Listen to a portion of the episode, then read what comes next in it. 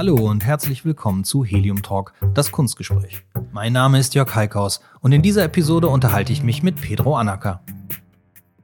Pedro kennen die meisten vermutlich als den Mann hinter den Edgar-Karten. Diese kostenlosen Postkarten zum Mitnehmen tauchten erstmals Anfang der 90er in der deutschen Gastronomie auf und wurden eine absolute Erfolgsgeschichte. Edgar war damals eine der ersten und wohl auch der bekanntesten Firmen auf dem Markt. Tatsächlich ist das wohl auch das bislang bekannteste Projekt seiner sehr erfolgreichen Karriere als Unternehmer. Dabei war Pedro Anaka eigentlich ursprünglich viele Jahre lang selber Künstler und das ebenfalls ganz weit vorn. Okay, über den Erfolg in der Kunst haben wir auch schon öfter mal im Helium Talk gesprochen. Der bemisst sich natürlich etwas anders und hat selten etwas mit den reinen Verkaufszahlen zu tun. Aber dieser radikale Unterschied zwischen den beiden Karrieren des Pedro Anaka war auch einer der Hauptgründe, warum ich ihn unbedingt mal in mein Studio einladen wollte. Pedro ist ein wahnsinnig offener Mensch, der nach der Maxime No Bullshit lebt und deshalb auch seine Meinung klar und offen ausspricht. Da ist kein Werbegelaber, auch wenn er schon selber so lange in der Werbung unterwegs ist und damit sein Geld verdient. Wer ihn kennt oder zumindest schon mal gesehen hat, der weiß auch, dass er nicht unmittelbar seinem aktuellen Berufsstand zuzuordnen ist.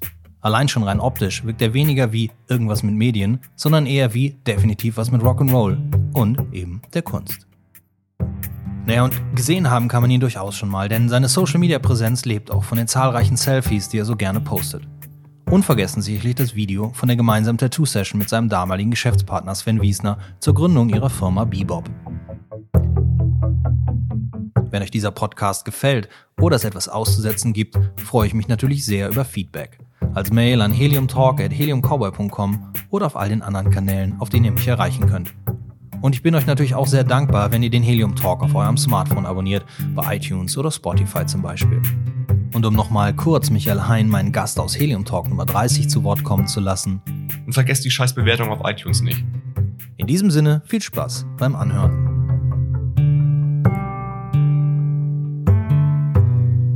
Helium Talk.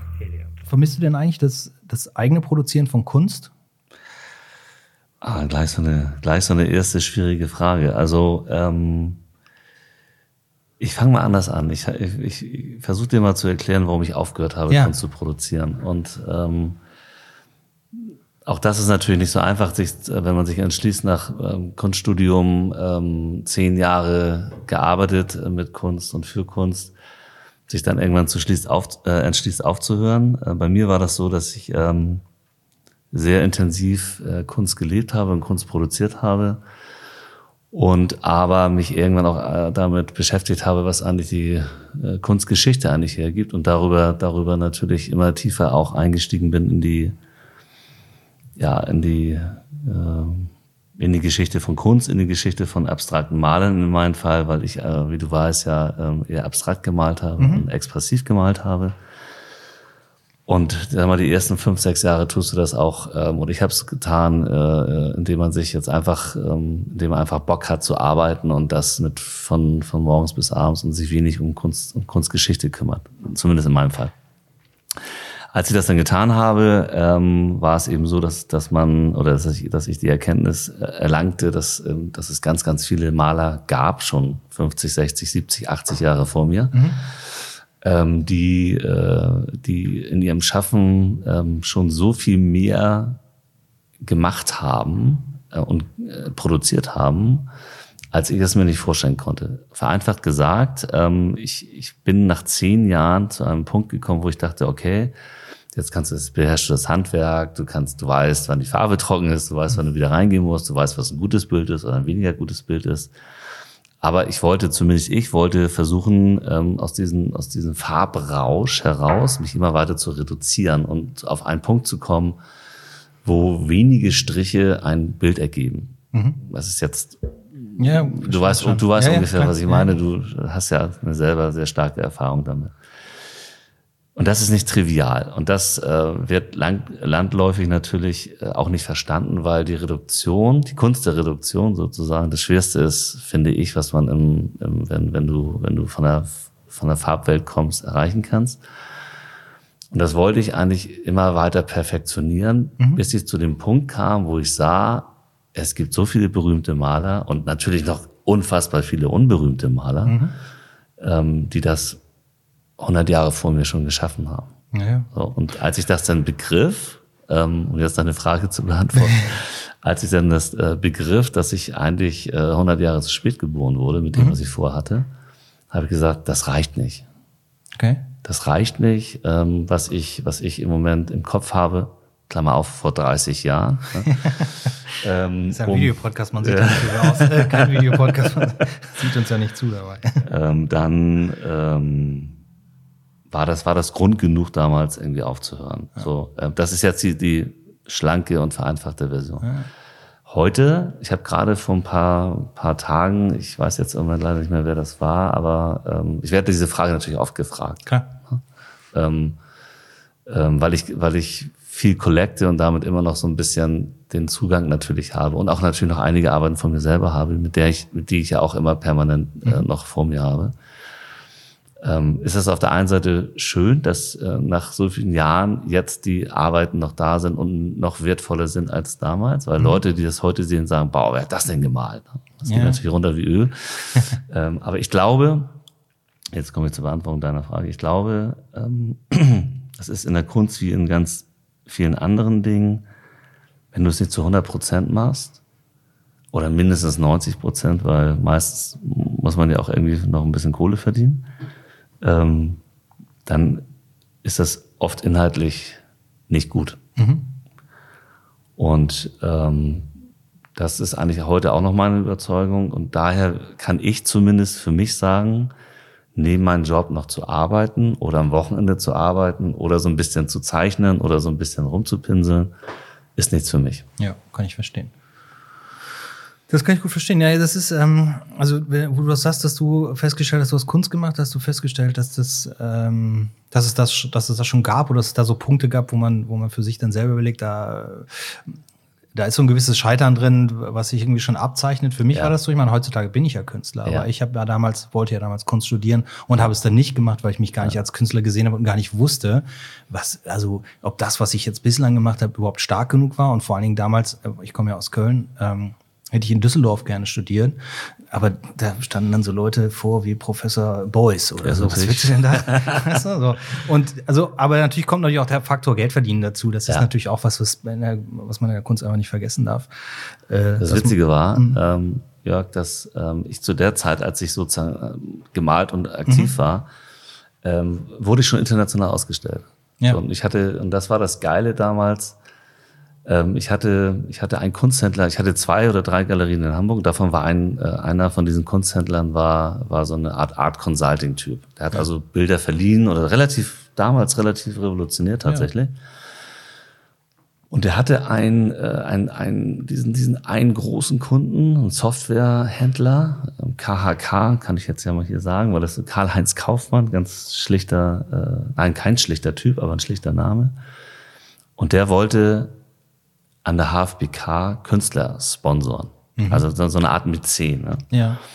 Und der kam zu diesem Kunsthändler, weil der, die kannten sich, der, der, der bla, und, äh, und hatte eben nach Künstlern gesucht, die, die er sponsern konnte. Und da, damals war es aber eine, hatten wir eine grüne Präsidentin an der HFPK und die da hat gesagt, ne, haben wir keinen Bock drauf, machen wir nicht. Kommerz findet hier an der HFPK in der Form nicht statt.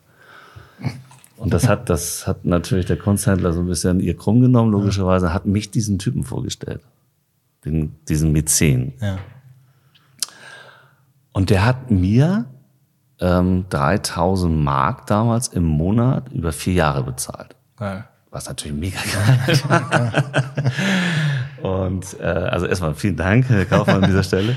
Es hat aber trotzdem nicht, äh, nicht funktioniert, weil äh, das kennst du genauso gut wie ich wahrscheinlich. Ähm, äh, in, in der Kunst hast du, eine, hast du eine Schwierigkeit, die, die mich auch immer belastet haben, belastet hat, ehrlich gesagt, nämlich, dass du sehr, sehr viel alleine bist. Und ähm, da hat die Kohle jetzt natürlich erstmal geholfen, aber eigentlich hat sie auch nicht geholfen, weil sie war, sie war sogar sehr kontraproduktiv, weil die Künstlerfreunde, da kennst du vielleicht noch Kunstverein Geheim, äh, Carolinviertel war so die ersten, du, ich bin ja erst seit 20 Jahren in Hamburg. okay, danke. Naja, auf jeden Fall, es gab, es gab eine gute Szene, die heute so ein bisschen was verlagert wurde Ja. mit, mit äh, 4000 und, und Cheap Art. Und, Genau, wo das, das, äh, entstanden ist. Dann Genau. Und davor war der Kunstverein geheim. So. Und das war so meine Clique an Künstlerfreunden. Und da, und jetzt komme ich dazu, was ich sagen wollte, da war das so, dass da war natürlich cool, wenn du absolut keine Kohle hattest und immer am Limit warst. Und das war, das war die Essenz des Künstlerseins. So, ne? Und dann kam ich irgendwie mit meinem mit zehn. Ja. War natürlich für die, für die, für die Kollegen richtig, richtig Banane, richtig scheiße. Und das hat mich dann weiter isoliert. Ja. Also eine total schräge Entwicklung. Bescheuert eigentlich, ne? Total bescheuert. Ich kann mir auch nicht mehr vorstellen, ehrlich gesagt, dass heute, dass das heute noch so extrem wäre. Weiß ich nicht, aber damals war es so. Du, das gibt es ja tatsächlich. Es gibt ja, also wenig natürlich. Also wenn man sich anguckt, in anderen Ländern ist so dieses äh, Mäzenatentum was ganz äh, relativ Normal normales. ist, Und es ja. gibt ja auch so, es gibt ja sogar inzwischen so Online-Plattformen, die, ich weiß nicht, kennst du Patreon oder sowas? Da, Nee. da kann man das selber für sich so sich einstellen und dann Ach, gucken, echt? dass man, dass man äh, Patrons findet, die einen unterstützen. Äh, Die, die machen da keine Grenzen zwischen dem Beruf, den du hast. Du kannst da im Sexgewerbe sein, du kannst aber auch Künstler sein Mhm. oder Podcaster oder was auch immer. In Amerika ist das hoch angesehen. Okay. Hier in Deutschland, wenn du da jetzt, also wenn ich jetzt hingehe und sage, hey, der Podcast kostet Geld, ich mache jetzt mal so eine Patreon-Seite dafür, ja. da sagen die Leute alle, wieso, was willst du denn mein Geld dafür? Okay. So, und das ist immer so ein bisschen was anderes. Und in der Kunst sehe ich das natürlich heute auch immer noch so, dass es da regional und über die Landesgrenzen Unterschiede gibt. Ich kenne hier in Hamburg jetzt äh, direkt niemanden, der, der unterstützt wird, aber wir hatten mal vor Jahren einen, äh, einen sehr guten Sammler hier von der Galerie. Ähm, der ist leider weggezogen, ja. Äh, Doof.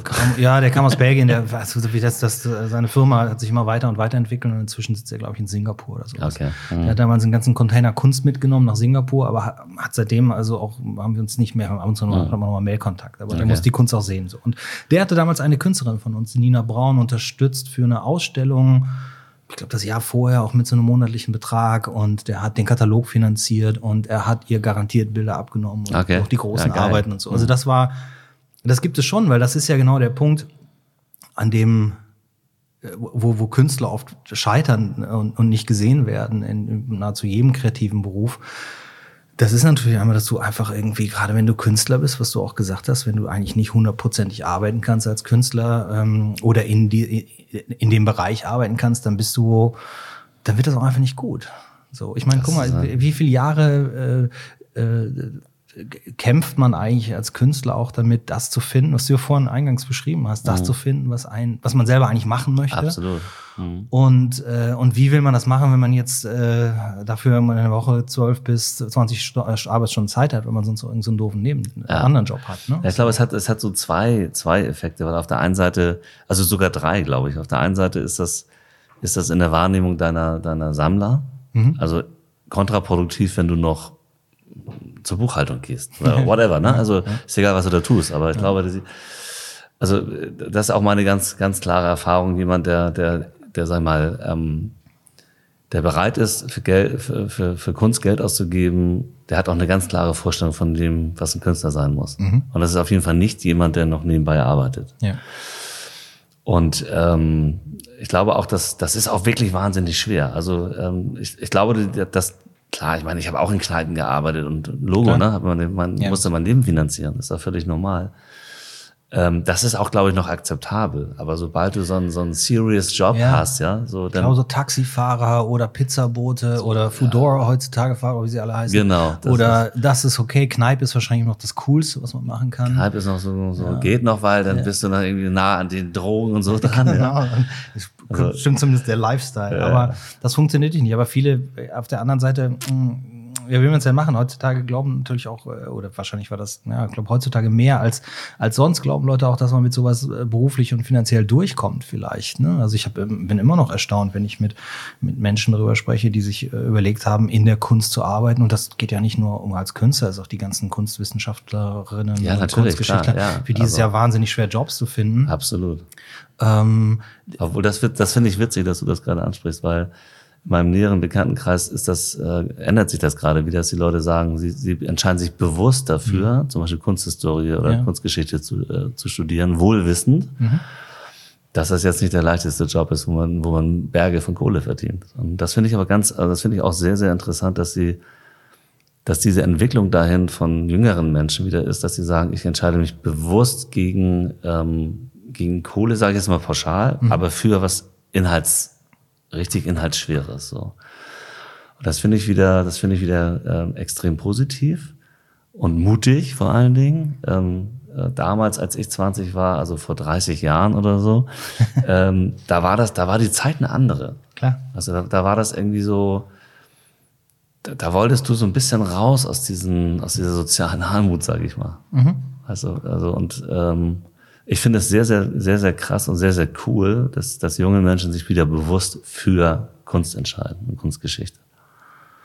Ja, obwohl es, wie gesagt, das ist äh, tatsächlich, also von der, von den, von den Berufsaussichten wüsste ich jetzt auch nicht großartig, was sich da ändern soll. Wir sind mit der Kunst ja in einem, in einem Bereich, wo zwar Geld verdient und umgesetzt wird, aber in so einem ganz oberen, marginalen Bereich. Und dann äh, gibt es halt, ähm, gibt es halt, sag ich mal, so, so, so Mid-Level-Galerien wie ich äh, und so, so Mid-Level-Gallery-Künstler wie mich oder mit denen wir hier zusammenarbeiten.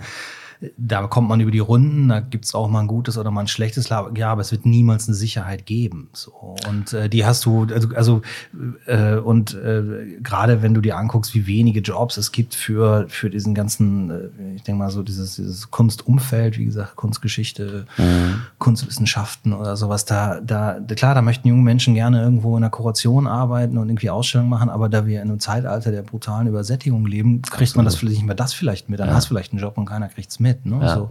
Äh, aber trotzdem, klar, das ist natürlich immer ein Bereich, in dem muss man sich halt von vornherein klar sein, dass man da nicht, äh, ähm, nicht unbedingt große Sprünge machen muss. Es gibt aber auch immer Gegenbeispiele. Also das ist halt auch harte Arbeit und äh, die richtigen Leute kennen. Absolut, und, ich hab- absolut. also Ich glaube, das ist aber, weißt du, das ist ja genau, es ist ja total ähnlich wie überall. Weißt du, wenn du in einem Fußball spielst oder so, dann Klar. gibt's Zehntausende, die können kicken, die können Ball nach vorne äh, schleppen. Mhm.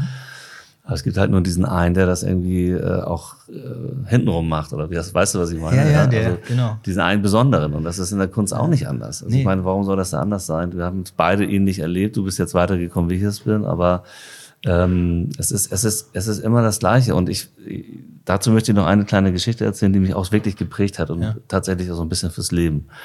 Und die war die, ähm, wie da mein damaliger Prof ähm, die Leute ausgewählt hat, die dann bei ihm studieren, studieren durften. Und das Ja. war nämlich folgendermaßen, dass ähm, ähm, war so, dass die, du kommst mit deiner Mappe hin. Ähm, es, es gab da so eine Begab, Begabtenprüfung. Du brauchtest ja kein Abitur, ich habe kein Abitur, ähm, und, um da zu studieren. ja. Und diese, diese, diese Begabten oder die Leute, die meinten, dass sie begabt äh, wären, haben ihre Mappen präsentiert. Äh, Gemeinsam, ne? Gemeinsam, Genau, nacheinander vor, Mhm. vor dem Prof. So. Und der hat jeden, also jeder, der seine Mappe präsentierte, hat er zusammengeschrien, hat gesagt, was ist denn das? Also wirklich, ne? Niedergemacht. Ja. So. Genau so kenne ich es auch, ja.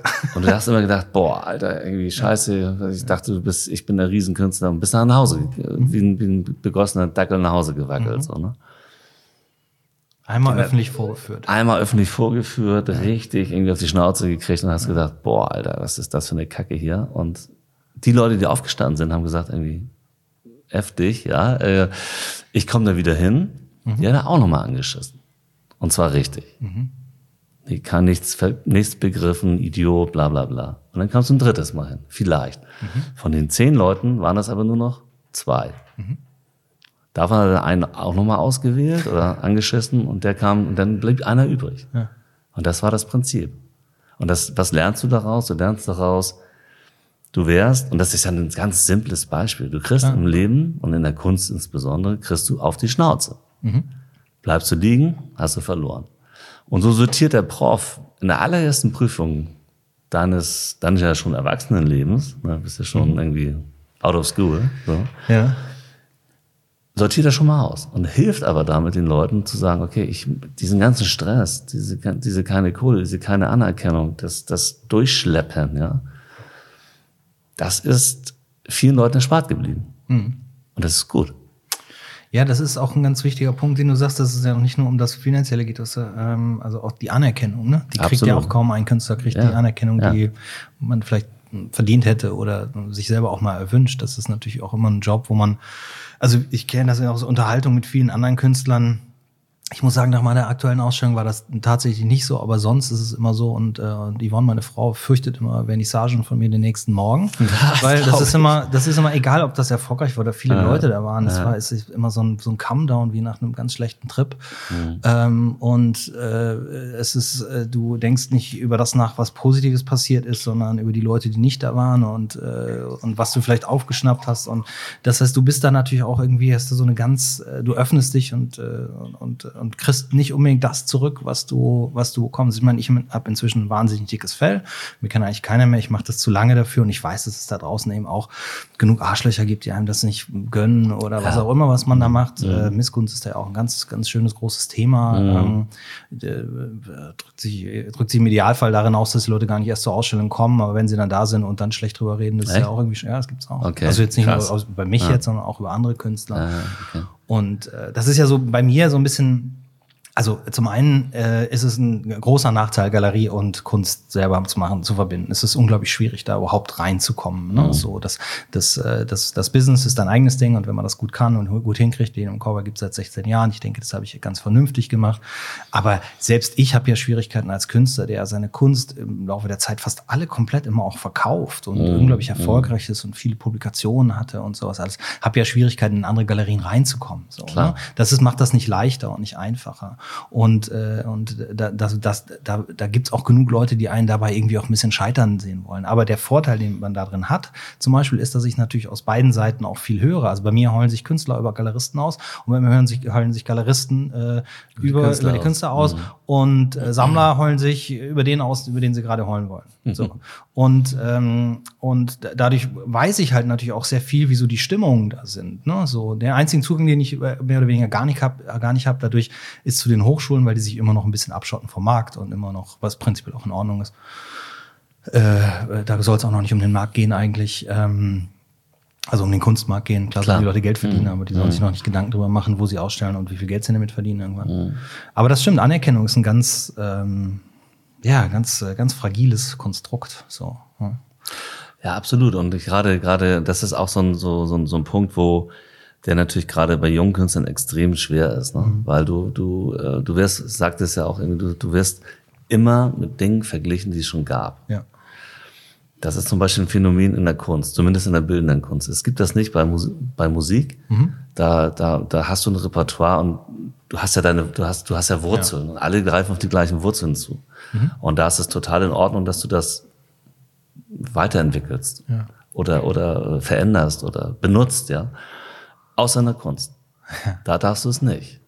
Weil du immer, also immer, äh, immer gesagt bekommst, ja, das, das, das hat ja der schon so gemacht. Das, war- das haben wir damals schon so gesehen. Oder ja, die Farbkomposition ist, das haben andere ganz anders gemacht und besser gemacht. Also das ist ein echtes Problem, finde ich. Und daher, ähm, daher ist es ja auch so spannend, dass jeder Künstler äh, auch nach seiner eigenen, nach seinem eigenen Duktus sucht.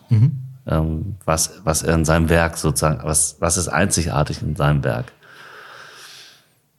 Und das ist natürlich nicht so einfach zu finden. So, und selbst wenn du, wenn du in der, wenn du glaubst, du hast diesen, diesen, diesen einmaligen Strich oder was auch immer gefunden, dann wird immer so ein Klugscheißer kommen und sagen, ja, aber es hat er vor 100 Jahren schon der ganz anders gemacht oder viel Ja. besser gemacht. So. Und ähm, ich habe ich hab da auch noch immer noch so ein Bild, ähm, wo, wo wir über Anerkennung sprechen, ähm, was es auch schwierig macht. Ich weiß nicht, du hast mehr Erfahrung, was du, was du Sammler von deinen Werken angeht, aber auch da ist es irgendwie so, ich werde es auch nicht vergessen, im, da im Mittelweg gibt's ja heute immer noch in Hamburg, äh, war ein, ein, ein äh, Sammler von mir, der ein Bild gekauft hat, so ein bisschen so mein, mein damaliges äh, Zentralbild, oder wie sagt man so, war so ein Ja, ja. wichtiges, wichtiges Ding, so, ja. Und ähm, Meisterwerk. Me- Meisterwerk, ja. Naja, ne, Gibt es bestimmt Begriffe. Das sollte signiert werden, weil, es auf der, weil es, ich habe meine Sachen immer auf der Rückseite signiert, weil es nicht signiert war, signiert war und ähm, er bat mich, zu sich nach Hause zu kommen. Das vorne drauf zu signieren. Das vorne oder hinten drauf. Ach so, zu das war noch gar nicht signiert. Das war noch gar nicht signiert. Ah, okay. Und ähm, ja, klar habe ich ein Logo gemacht und dann äh, hing das Bild schon an der Wand. Und ich habe ich hab immer sehr großformatige Bilder gemacht. Also du hast ja von mir ein kleines gekriegt, aber ich habe auch sehr große gemalt. So. Immer 1,80 mal 1,50 war irgendwie so für die Mal, für die Art, wie ich gemalt habe. Schinken, wichtig. wie man so sagt. Schinken. Riesiges Ding. Und das Bild hing also. Und da, so, eine, so eine Monster 300 Quadratmeter Wohnung, bla, ganz, ich, also Riesending. So, und ich ging also, ging also auf dieses Bild zu und auf einmal schrie er, Achtung, nicht auf den Teppich treten. Ich dachte, hä, wie, was nicht auf den Teppich treten? Da war es irgendwie so ein Designer-Teppich, keine Ahnung, so, weißt du. Und die Couch war irgendwie auch 15 Mille oder so. Äh, Und ich dachte, nee, das sind nicht, das sind nicht deine, das sind nicht die Menschen, für die du eigentlich arbeitest. wollte. Ja. Und das sind so, ich weiß nicht, das ist natürlich, weiß ich, auf der einen Seite ähm, komisch, das zu sagen, auf der anderen Seite ist das, glaube ich, extrem wichtig als Künstler, dass du das Gefühl hast, wir sind ja beim Thema Anerkennung, Klar. wenn jemand ein zentrales Bild von dir kauft, dann ist das oft so, dass es über den Sofa hängt. Das ist auch nicht das Problem. Aber jemand muss eintauchen können in das, was du da abgibst. Und wenn das nicht der Fall ist, dann nützt dir die Kohle auch nichts. Weil du möchtest dich ja als Künstler inhaltlich damit auseinandersetzen, dass jemand, der das kauft, auch versteht, was er da kauft. Und das ist oft nicht gegeben. Und das finde ich schwer auch auf Dauer. Ja, ich glaube, das ist noch gegeben in so einem, also ich möchte mal behaupten, dass äh, also zumindest der, der größte Teil der Arbeiten, die wir hier verkaufen oder die ich von mir verkauft habe, dass die von Leuten gekauft worden sind, die diese Bilder unbedingt haben wollen und ähm, allein für diese wissenschaftliche haben wollen und auch schon verdient haben. So. Ja, das ist auch okay. Ähm, aber ich glaube, das ist so ein Bereich, wenn dann hat man in dir wahrscheinlich äh, auch so ein bisschen das, äh, das nächste große Ding gesehen. Ne? So, wenn du dann Mäzen hattest oder sowas, wo dann die Leute, bei vielen Leuten, die sich an den Kopf da auch mal einschaltet, ich kaufe ja auch eine Wertanlage. Natürlich, Und das klar. muss man natürlich immer von vornherein erstmal prinzipiell sollte man das ausschließen. Man sollte deswegen kein Bild kaufen. Kann natürlich sein, dass man da Glück mit hat, aber das ist nun mal. Sehr ungewöhnlich wäre das. Ja, Fall. sehr unwahrscheinlich. Also da, du kannst dann, du kannst daran kapitalisieren, da musst du ein bisschen höher einsteigen. Ja, absolut. Werten, ne? Ja, so, ja, das absolut. geht natürlich schon. Äh, aber dann, da, da brauchst du auch äh, jede Menge Kohle für, um da überhaupt Ja. mitspielen zu können. So. Ja, das ist das, das Geile daran ist, dass man in dieser, in dieser Zeit und äh, lass uns mal die Namen rausnehmen. Du hast ja immer so zwei, zwei Menschenarten, die, die Kunst sammeln. Das eine ist, sind die Menschen, die glauben, sie machen damit, können damit mehr Kohle machen, die sie eh schon haben. So, das sind, und das, und das ist das, was du sagst. Das funktioniert ja auch im High Level funktioniert das ja auch. Ja. Wenn du eine halbe Million für ein, für ein Bild ausgibst, kannst du sicher sein, das wird auf jeden Fall nicht weniger wert sein in zehn Jahren. Das ist die, das ist so der, bisschen der, der Geist dieser Kohle, wo du denkst, der Dübel schied immer auf einen großen Haufen. So, Das, weißt du so, das ist, das, das ist der Punkt. Das ist ja auch ein bisschen gemein, ne? Also Ja, das klar, ist so ja auch gemein. irgendwie ein bisschen gemein, die ganze, die ganze Nummer. Es ist ja seit Jahrhunderten das Gleiche. So. Also im Grunde drei. Du hast diese ganz Reichen, die so, sowieso nichts falsch machen können, weil sie eh nur ganz oben einsteigen. Dann hast du diesen, diesen Mittelbau, wo du, das sind vielleicht so ein bisschen die Goldgräber, die sagen, okay, ich gebe mal 15 Mille aus, äh, tut mir nicht richtig weh, wenn das nicht funktioniert, aber wäre natürlich geil, wenn es funktioniert. So. Und dann hast du die Leute, die sich wirklich, wirklich für Kunst interessieren. So. Und das sind die Leute, die wirklich hart für ihr Geld arbeiten müssen. So. Und das sind die Leute auch, die sich damit intellektuell auseinandersetzen. Und das sind die eigentlich interessanten Menschen. So. Für einen Künstler. ja. So. Und davon gibt es aber nicht so viel. Nee, es gibt überhaupt sehr wenige davon, ja. Und das ist eben, und das, und das macht einen traurig. Und also für mich war es ein wirkliches, echtes Problem damals, dass ich, ähm, also nicht diese Nummer, ich bin unverstanden. Gar nicht, ne? Sondern einfach diesen, diese- dieser Austausch. Ja. Weißt du, und ähm, das ist natürlich für einen jungen Maler wahnsinnig wichtig. Wahnsinnig wichtig. Weil das auch, glaube ich, für deine Entwicklung wahnsinnig wichtig ist. So, und wenn du den, wenn, du, wenn man den nicht oder nur ungenügend bekommt, dann ist das, glaube ich, auch sehr frustrierend. Ja. Ja, also das, das ist das, das ist alles nachvollziehbar. Ich, äh, ich, ähm, wir haben uns ja da auch noch so noch nicht drüber unterhalten, aber ich äh, finde diese Konsequenz auch äh, eigentlich sehr be bemerkenswert von dir, das damals dann so zu entscheiden. Du bist ja der Kunst auch immer noch treu geblieben, weil du bist ja du bist ja einer dieser Sammler, die Ja. sich die Kunst kaufen, die sie interessieren und wirklich interessiert. Ne? So wie wie sieht denn deine deine Sammlung eigentlich so aus? Kannst du die beschreiben oder?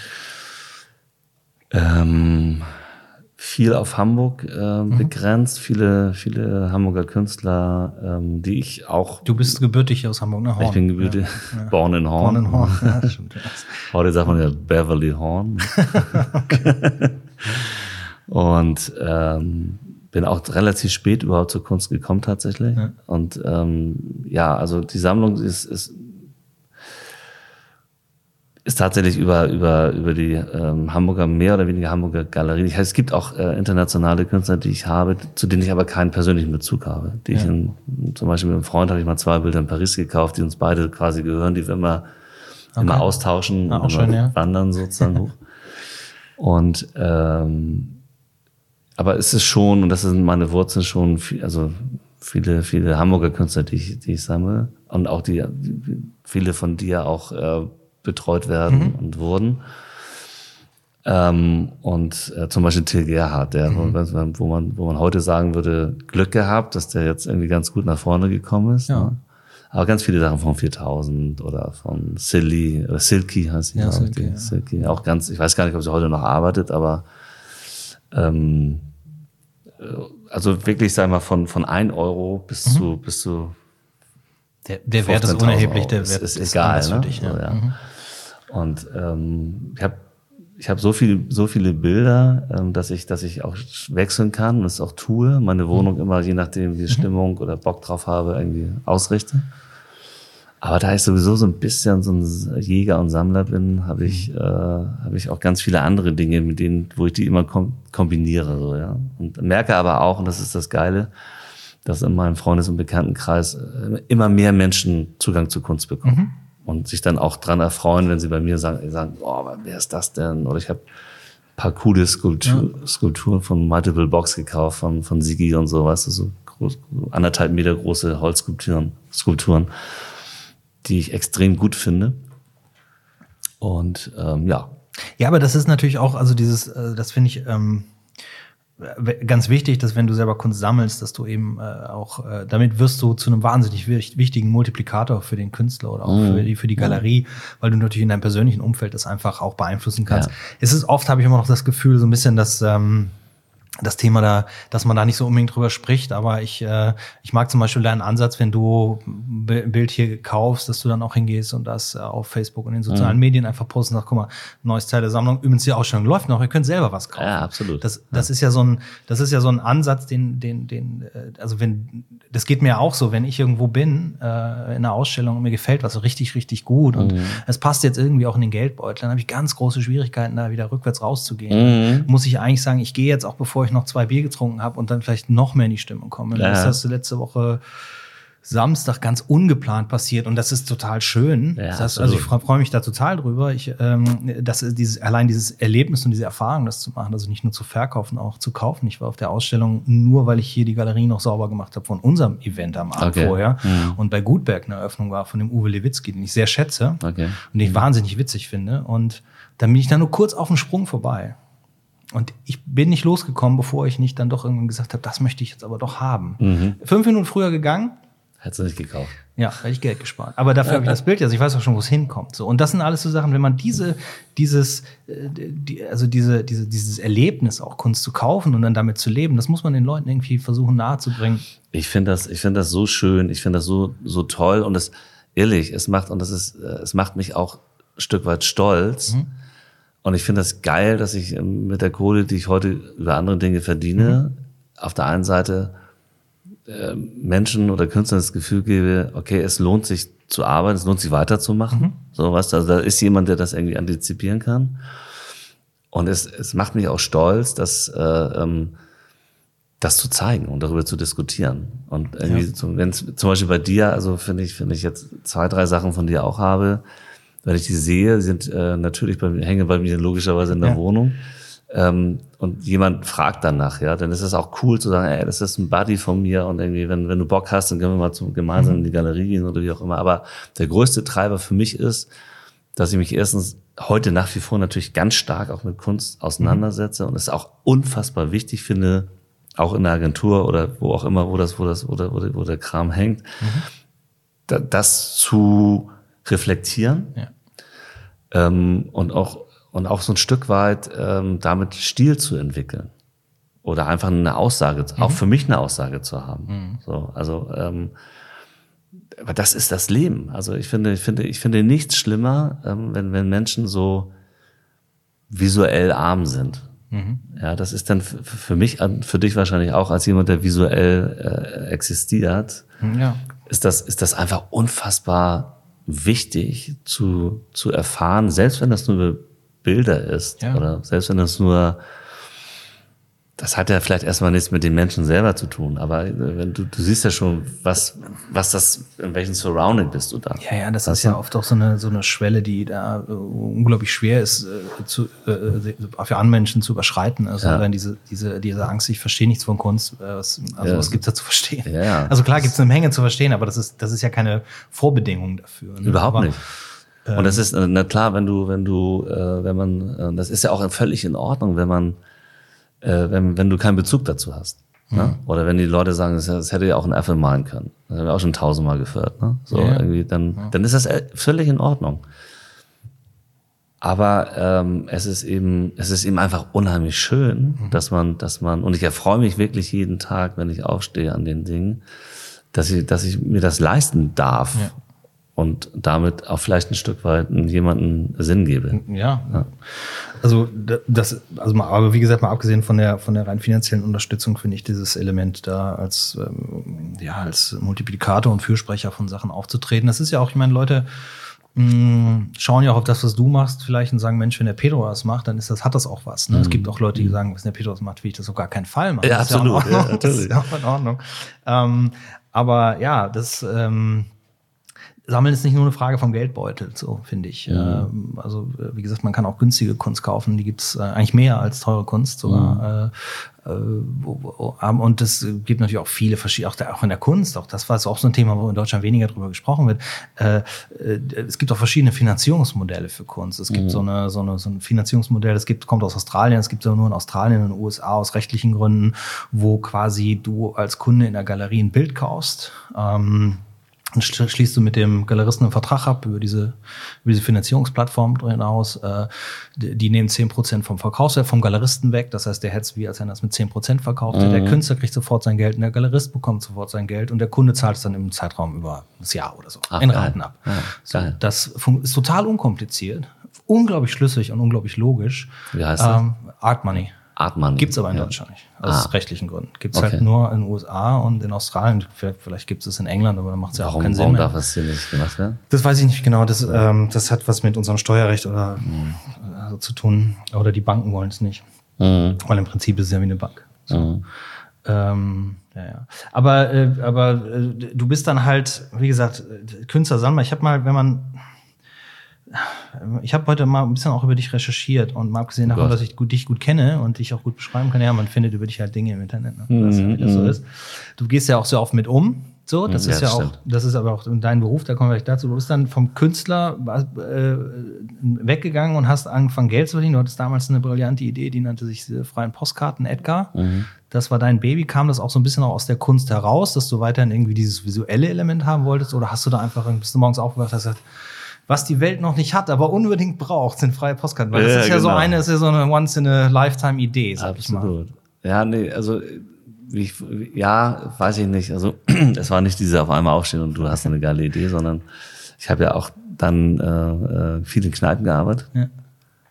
Und ähm, das war mit Sicherheit so dann die, die, die Geburtsstunde so ein bisschen der, der wie sagt man, des, des Hostings, ähm, wo, wo sowas stattfinden könnte, weil ähm, ich habe mich schon immer so ein bisschen für, also ich, ich bin schon jemand, der auch Geld braucht, um sich gut zu fühlen. So, und deswegen ähm, habe ich überlegt, okay, Kunst aus den bekannten Gründen, das wird, das wird jetzt schwer und bin dann auch so in eine intellektuelle Krise geraten, wo ich gedacht habe, irgendwie, okay, ich muss mich jetzt entscheiden. So.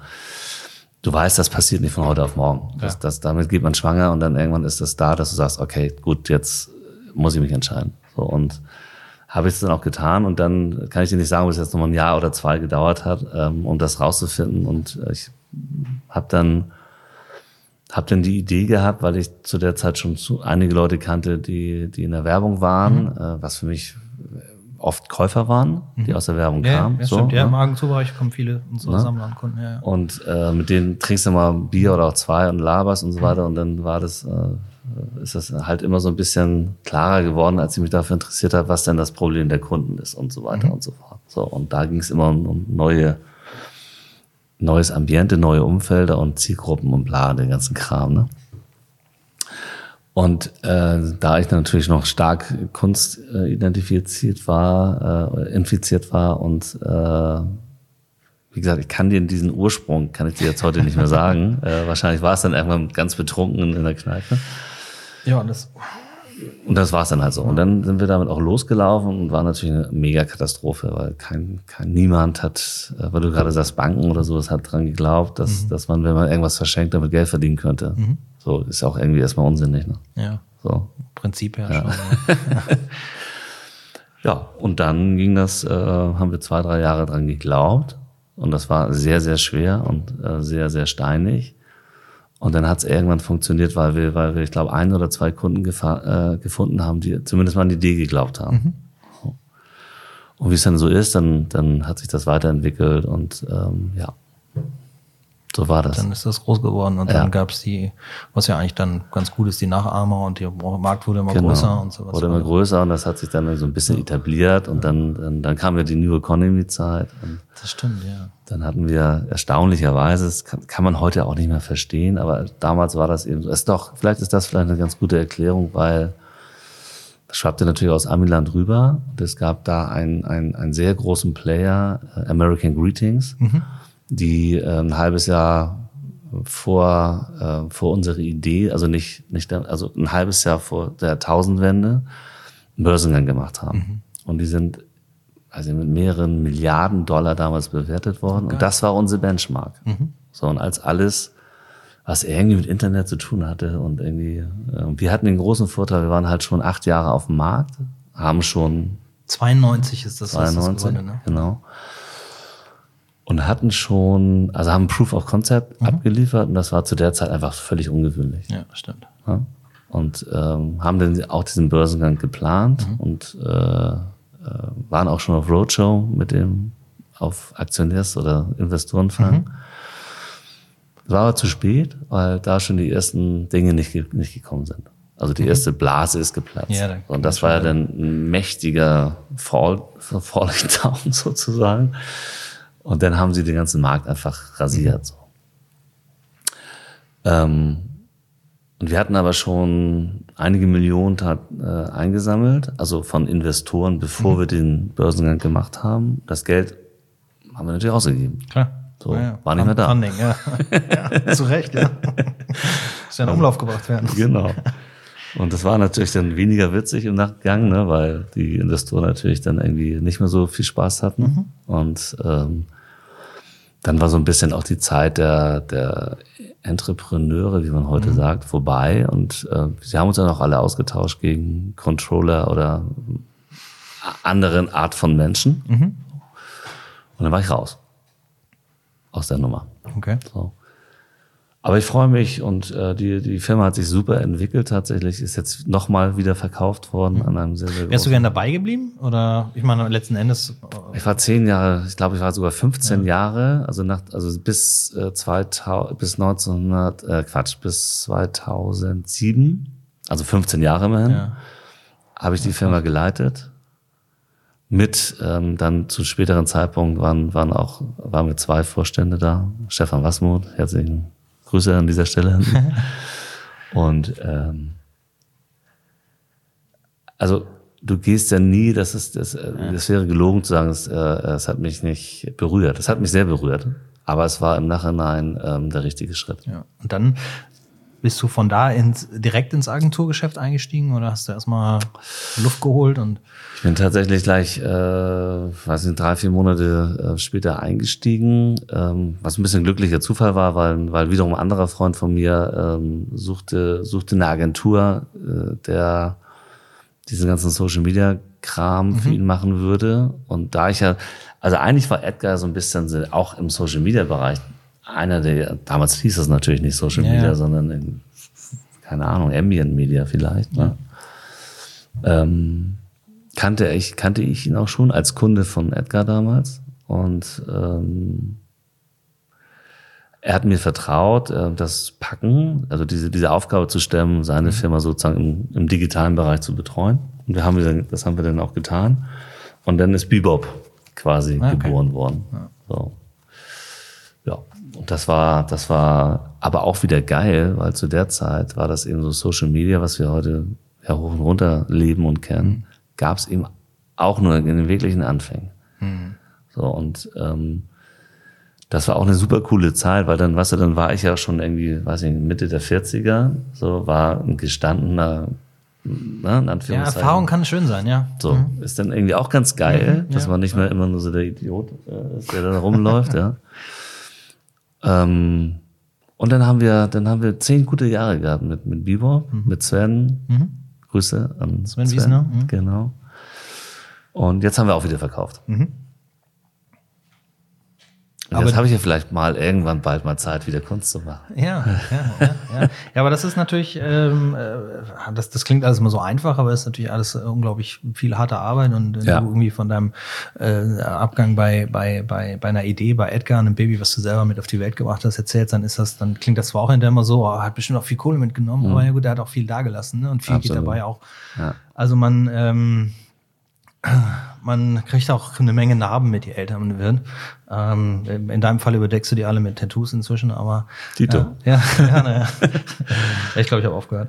Ähm, ich habe immer gesagt, mit 50 höre ich auf, weil ich das ja auch schon so lange mache. Ähm, Mit dem Tätowieren oder mit dem Arbeiten? mit, mit dem Arbeiten, das wäre geil. Nee, Ja. Arbeiten, nee, ach, das, wenn das Gespräch darauf kommt, dann habe ich ja, äh, meine Altersvorsorge sieht ja so aus, ich muss weiterhin körperlich fit genug sein, um Bilder zu machen und hoffe einfach, dass bis zu dem Zeitpunkt, wo das der Fall ist, dass mein Markt einfacher geworden ist. Ne? Mhm. Okay. So. Wo meine Sammler nicht vielleicht alle vor mir sterben oder irgendwann keinen Bock mehr haben oder wie es in vielen anderen Dingen auch so ist, so sich das Next Big Thing irgendwie suchen oder jüngere Leute suchen. Aber das, ähm, gut, ich habe den Weg gewählt, äh, weil ich davor keine Angst habe. Ähm, das ist halt auch so ein Punkt, äh, um so einen Lebenslauf wie deinen zu machen. Da gehört natürlich auch immer eine Portion Mut dazu und auch mal Entscheidungen zu treffen, die vielleicht nicht alle geil finden oder die auch wehtun oder so. Ne? So, ja, so ich habe hier, ich habe, ähm, warte mal, ich habe ähm, zu deiner Beschreibung, es gab irgendwie ein Interview mit dem, zusammen mit dir und dem Dirk Kedrovic und da steht drunter, ähm, sie sehen eher aus wie Motorradhändler als Agenturchef. Ich finde das Motorradhändler ja ein bisschen abwertend, also Autoverkäufer ist natürlich, ja, das kann man auch charmanter ausdrücken, das also man hätte den Vergleich mit irgendwas Ro- so Rock'n'Roll oder Autofahren oder sowas. Das ist natürlich, das ist natürlich auch ein wichtiges Thema, dass, äh, dass man, dass man, äh, dass man sich, äh, dass man einfach so lebt und sich so gibt, wie man, wie man halt auch tatsächlich ist als Typ. Das ist natürlich auch nichts, was einem mitgegeben wird. Ich meine, zumindest aus- wenn man aus unserer Generation kommt, dann, ähm, also meine erste Tätowierung mit 21 war pff, sehr, sehr heftig und super klein. Heutzutage ist ja, wie gesagt, das haben wir auch öfter, das erste, was tätowiert wird mit Anfang 20 sind die Hände und der Hals. Ja, ja, genau. Ich habe auch ein schönes Bild von dir und Sven über uns gefunden, vor ein paar Jahren, als ich das angefangen habe. Da Okay. sieht Sven auch noch eine Menge braver aus. Aber so ist das halt, ne? Man verändert sich und man, Ja, äh, man schreibt ja auch Geschichte irgendwie, irgendwie mit. Ich habe noch ein schönes Zitat im Abendblatt gefunden. Warte mal, zu Edgar, das wollte ich tatsächlich mal vorlesen. Nicht nur beruflich, auch privat schreibt Anaka, der äh, ne- gerne Postkarten. Zitat: Es ist viel schöner und persönlicher, eine Postkarte zu bekommen, als eine SMS oder E-Mail. Schreibst du denn heute auch noch Postkarten oder ist mehr das, das, das äh, Smartphone ist das? Nee, tatsächlich. Also ich, äh, ich meine, es, es, es hat nicht wirklich nichts mit Edgar zu tun. Also das war jetzt 2007 Ja, oder so, und das ist schon eine Weile weiß. her. Ja. Ich weiß, kann mir schon vorstellen, aber ich meine, äh, da sind wir vielleicht, also wenn ich das nicht gemacht hätte, ähm, wäre es natürlich jetzt gar, kein, gar keine Erwähnung wert, aber ähm, ich mag das trotzdem noch und ich bin auch ein Typ, ich fotografiere zum Beispiel unheimlich viel Okay. und drucke auch ganz viel aus und habe ganz viele Mit Sachen. dem Smartphone oder mit, dem einer richtigen Kamera? Mit, Okay. mit einem Smartphone. Okay, ja. Aber äh, Dinge, die ich besonders gelungen finde, drucke ich mir auch klassisch nochmal old-fashioned-mäßig aus und hänge sie mir an die Wand. Ja. So. Ähm, das finde ich auch, das finde ich irgendwie auch cool. Und es gibt auch Dinge, die kannst du ja nicht wiederholen, die kannst du ja nicht re reproduzieren. ja, das stimmt. So. Und wenn das, wenn das so ein Moment ist, der, der eine besondere Bedeutung hat, Mhm. ja, dann, und du hast das irgendwie vielleicht sogar irgendwie gerade fotografiert, dann ist das für mich wahnsinnig wichtig, das irgendwie auch nochmal in haptischer Form zu haben. Mhm. Und äh, witzigerweise, kleine Anekdote, meine Mutter rief mich gerade an, dass ich, dass sie gestern, also was ist das, heute 17. Januar, 16. Januar, die Weihnachtskarte von mir bekommen hätte. Und habe gesagt, wie, wie kann das sein? Also, Wie, wie lange braucht in Deutschland hier eine Weihnachtskarte? Ja, also ähm, aber hat drei Wochen gedauert, also innerhalb Hamburgs. Ne? Das fand ich jetzt irgendwie ganz, fand ich jetzt irgendwie ganz, ganz witzig. Ähm, Wir sind das nicht mehr gewohnt zu warten. Also Nee, bestell, ist- heute bestellen, morgen da, am besten noch am gleichen Abend. so, ich meine, das ja, ist schon, das ist schon krass. So, Ja, das ist crazy, Und, ja. Aber ähm, eine geschriebene Karte, Mhm. die eine besondere Bedeutung hat, sammle ich heute immer noch. Mhm. Ja, Postkarten sind eigentlich ein schönes Medium, das stimmt. Aber ähm, das, das, das bringt mir auch so ein anderes Thema. Jetzt habe ich ja nun mal den, äh, einen, einen Fachmann hier, das von, äh, von, den, von, den, von den ganzen Anfängen her bis heute mitbekommen hat, wenn wir wieder zurückkommen auf unser Thema Kunst und und dann halt das, das, Social Media da reinbringen. Das ist ja heutzutage, ich habe gerade eine Diskussion, äh, eine laufende Konversation laufen mit, äh, mit Jonathan Levine von der Jonathan Levine Gallery in äh, New York. Dass ich mache mhm. diesen Podcast ja eine Woche auf Deutsch, eine Woche auf Englisch. Okay. Und in der englischen Folge spreche ich mit Jonathan. Wir sind gut befreundet seit vielen Jahren. Er ist äh, immer der größte Fisch in dem Teich gewesen, da wo, wo wir alle drin wildern. Okay. Er hat seine Galerie Ende letzten Jahres zugemacht, macht ah, nur noch online. Okay. Und wir unterhalten uns halt ganz, ganz viel, wo, woran das liegt und warum das, äh, warum das so ist. Und heutzutage leben wir halt ein bisschen als Fazit, wir leben so in so einer Zeit, in der ähm, diese, diese äh, Künstler sich über Instagram, äh, vor allen Dingen ein bisschen auch noch über Facebook, aber das fällt so mehr, das verhaltet, ja. ja. Äh, sich selber promoten und äh, dieses, dieses Zwischenglied Galerie äh, irgendwie zurzeit auch gar nicht mehr wirklich brauchen. Mhm. Ähm, und dass es da eine unglaublich große Übersättigung gibt. Aber das ist das eine Thema. Das andere Thema, was Künstler immer wieder interessiert, ist halt, ähm, man, man, wie, wie, also die meisten Künstler machen das ja und dann sagt man auch mal, mach das mal, das ist schon in Ordnung. Ich meine, ich sage immer noch dazu, bau dir auch deine eigene Website, weil die ist das Haus, das dir gehört und das mhm. solltest du gut pflegen. Das mhm. muss nicht jede Woche sein, aber mhm. das, wenn einer mal über deinen Instagram-Account hinausgeht und dann sagt, was ist dann sonst noch da, dass so ein Ort findet, wo man alles sammelt. Aber jetzt kann ich dem Künstler sagen, mach das mal, mach das ordentlich und trotzdem passiert da nichts die Erwartungshaltung ist unglaublich groß, dass da irgendwas passiert. Passiert und nicht im Sinne von, er macht das nicht oder es passiert nicht auf der Seite? Es gibt keine, es gibt keine Reaktion. Also mhm. es gibt klar, es gibt Likes und die Freunde finden es toll und mhm. so und Herzchen mhm. hier und mhm. Emoticons da, aber es mhm. kommt so nicht das, worauf man hofft, seitdem, weißt, weißt du, dass das, ähm, wer ist der nochmal? Leonardo DiCaprio mhm. hat ein Bild gekauft bei einem Künstler, das er bei einer Galerie in Dänemark gesehen hat von einem amerikanischen Künstler, was ihm gut gefallen hat. Das hat er auf Instagram gesehen, hat die Galerie kontaktiert, ob er jetzt persönlich oder sein Agent oder so. Agent ja. und das für ihn gekauft. Ja. Eine Woche später riesengroße Geschichte. Klar. So. Ja. Und da träumen natürlich ganz viele Leute von, dass man da jetzt irgendwie noch jemanden trifft. Wie schafft man das denn als Künstler überhaupt noch in diesem, in diesem Ozean an, an, an, an Bildern und äh, Künstlerporträts und sowas, sich überhaupt noch du, äh, durchzusetzen? Naja, du, du hast Oder aufzufallen kann ich dir keine Formel für geben. Aber äh, wenn wir jetzt mal zum Beispiel Bandsky uns angucken, mhm. na, dann ist das, dann steht als allererstes eine gute Qualität von Arbeit. Mhm. So, oder eine gute Idee. Man kann sich nicht, man hätte sich vor 20 Jahren oder weiß ich, wie lange jetzt er schon unterwegs ist, ja, mindestens locker. mal 10, 20 ja. Jahre, hättest du gesagt, hättest du gesagt, da malt jemand Ratten an die Hauswand, äh, hättest du gesagt, ja, ja. so what, ja. So, ähm, heute auch da wieder im, im, in, der, in der Nachbetrachtung ist das einfach fantastisch. Mhm. So, wie intellektuell das Werk ist. Und das, aber du musst einfach viel wissen. Mhm. So. Und äh, selbst, mal abgesehen davon, dass hoffentlich immer noch keiner weiß, wer hinter Bansky steht, ja. Und jetzt haben wir gerade den prominenten Fall mit dem geschredderten Bild, mhm. was Frau Burda gekauft hat für ihre Sammlung, mhm. ähm, für 1,4 Millionen oder so, keine Ahnung. Ja, 1,2 Millionen Pfund waren es, glaube ich, irgendwie so. so ne? Mhm. Und jetzt na, Pfund ist ja gestern gerade gestiegen. ja, stimmt. ist die Frage, ob du in England noch jemand findest, der es kauft. Anyway, aber du hast mich gefragt, wie geht das? Ja. Also ich glaube erstens, es gibt keine Formel. Ja. So, eine gute Formel wäre, mach mal erstmal gute Qualität. Ja. Eine weitere gute Formel wäre, alleine eine Website zu haben, bringt schon mal gar nichts. Ja. Oder bringt wahrscheinlich erstmal relativ wenig. Weil wenn du diese Reichweite nicht hast, äh, die sich heute Konzerne einkaufen durch Geld, mhm ähm, nützt ja auch eine gute Website nichts. Mhm. So, und wie du sagst, und das ist ja ein Klassiker, denn deine Mutter liked das, dein, dein Bruder und noch ein paar mhm. Freunde, mit denen du äh, Bier trinken gehst, aber ansonsten fehlt dir halt die Reichweite. Mhm. Das ist das Problem. Hast du Geld, kannst das Problem minimieren, heißt aber noch lange nicht, dass du erfolgreich bist. So, also musst du nach irgendwas suchen, was dich einzigartig macht. Wenn du Glück hast und irgendein berühmter Schauspieler kauft ein Bild, kann das das sein. Ja, das Haben hat in dem Fall von dem Künstler auch echt eine Menge gebracht. Ich denke schon. Ja. Ansonsten gibt es eben nicht diese eine Formel. Mhm. Es gibt, ähm, selbst wenn es heute Instagram und Influencer und Blogger Relations und wie das alles heißt, irgendwie ist alles nett. Und da gibt's immer, und auch da, da darf man sich, glaube ich, auch nichts vormachen. Es gibt immer nur eine Spitze von Menschen, die damit mhm. Geld verdienen. Richtig Geld. Ne? Mhm. Also gerade, wenn wir zum Beispiel Influencer, wenn wir darüber sprechen, so, das äh, ist ja gerade auch was, was ganz, ganz heiße Sau äh, ist, die durchs äh, Dorf getrieben wird. Und wir machen das auch ganz stark gerade in der Agentur. Deswegen mhm. bin ich da so gerade total drin in dem Thema. Das ist ja auch so, du denkst, wieso kriegt er jetzt 20.000, 30.000 Euro für ein Posting? So. Wärst du ja irre bei, ne? Ja, ja. Das ist doch Wahnsinn. Irgendwie eine 18-jährige Tante, die irgendwie ein neues Kleid ähm, postet, kriegt er für einen Post 20 Mille. So. Wie, ja. Das ist, das ist schwer, teilweise schwer zu verstehen, schwer zu, äh, zu verstehen und manchmal schwer zu ertragen. Aber anyway, ist halt im Moment so. Mhm. Und ähm, aber zurück zu unserer Ausgangssituation.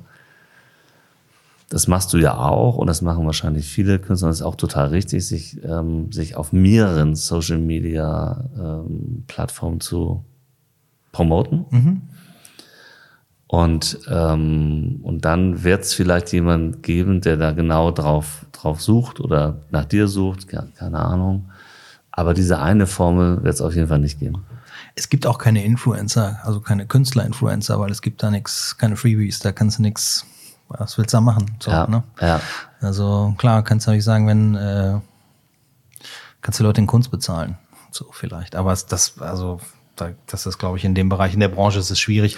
Man, das, das ist ja so ein bisschen das Problem, was, was man in der Kunst immer so generell hat. Äh, das ist so der Bereich in, dem, im Kreativen, wo, wo man alles umsonst macht. Erstmal, also auch Ausstellungen machen, das immer erstmal alles umsonst, Tür aufmachen, reinlassen. Wahnsinn. Das ist, das ist Wahnsinn, ja. eigentlich totaler Wahnsinn. Was da auch immer Geld reinfließt, Künstler, ja, du kannst dir die Bilder angucken und jetzt haben sie noch, äh, jetzt ballern sie alles noch irgendwie hoch auf Instagram. Das heißt, du musst auch nicht mehr, mehr in die Galerien reingehen, weil für viele Leute es ja tatsächlich äh, reicht, das auf so einem kleinen Screen sich irgendwie anzugucken. Absolut. Und ich tatsächlich neulich auch das Argument gehört habe, ja, hast du mein Telefon gesehen? Das kann man, kann man richtig geile Bilder drauf sehen. Das ist ja immer noch was anderes als das 1,50 Meter mal 1,80 Meter Peruaner im Wohnzimmer zu erleben mhm. oder in der mhm. Galerie zu erleben. Klar. Also, und ähm, das ist natürlich so ein, so ein Teil, ich glaube, wir sind da gerade in, in diesem Bereich der Kunst in so einem totalen Umbruch äh, wo aber keiner eine Idee hat. Mhm. Also ähm, ich muss auch ganz ehrlich sagen, ich, ähm, wo du es gerade gesagt hast, mir noch so durch den Kopf geschossen, ist das ist das nicht auch gleich Fluch und Segen zugleich mit Galerien? Also früher gab es ja nur diesen einen Weg, ne? Du, wenn du wenn ja. du wenn du professionell arbeiten ja. wolltest, ja. musstest du entweder museal oder in Galerien gezeigt werden. So museal ist dann schon eine gute Stufe weiter. Aber wo, hätte, wo, wo, wo hat man sonst Kunst gekauft? In Galerien. Ja. So. Heute ist das ja nicht anders. Wenn du, wenn ja. du sprachst, ich kenne kenn jetzt diesen Geoffrey, Jeffrey, heißt er? Dein Jonathan. Jonathan. Ja. Kenne ich nicht, aber der, der, ähm, wenn du sagst, das war so ein, so ein Haifisch im, im, im Karfenteich, ja, ja, Dann, dann hat er quasi durch seine Ausstellung Leute geadelt. Genau. Künstler geadelt. Ja, da auszustellen war, das wollte jeder Künstler. So, ja. so und, und das, das war der Weg.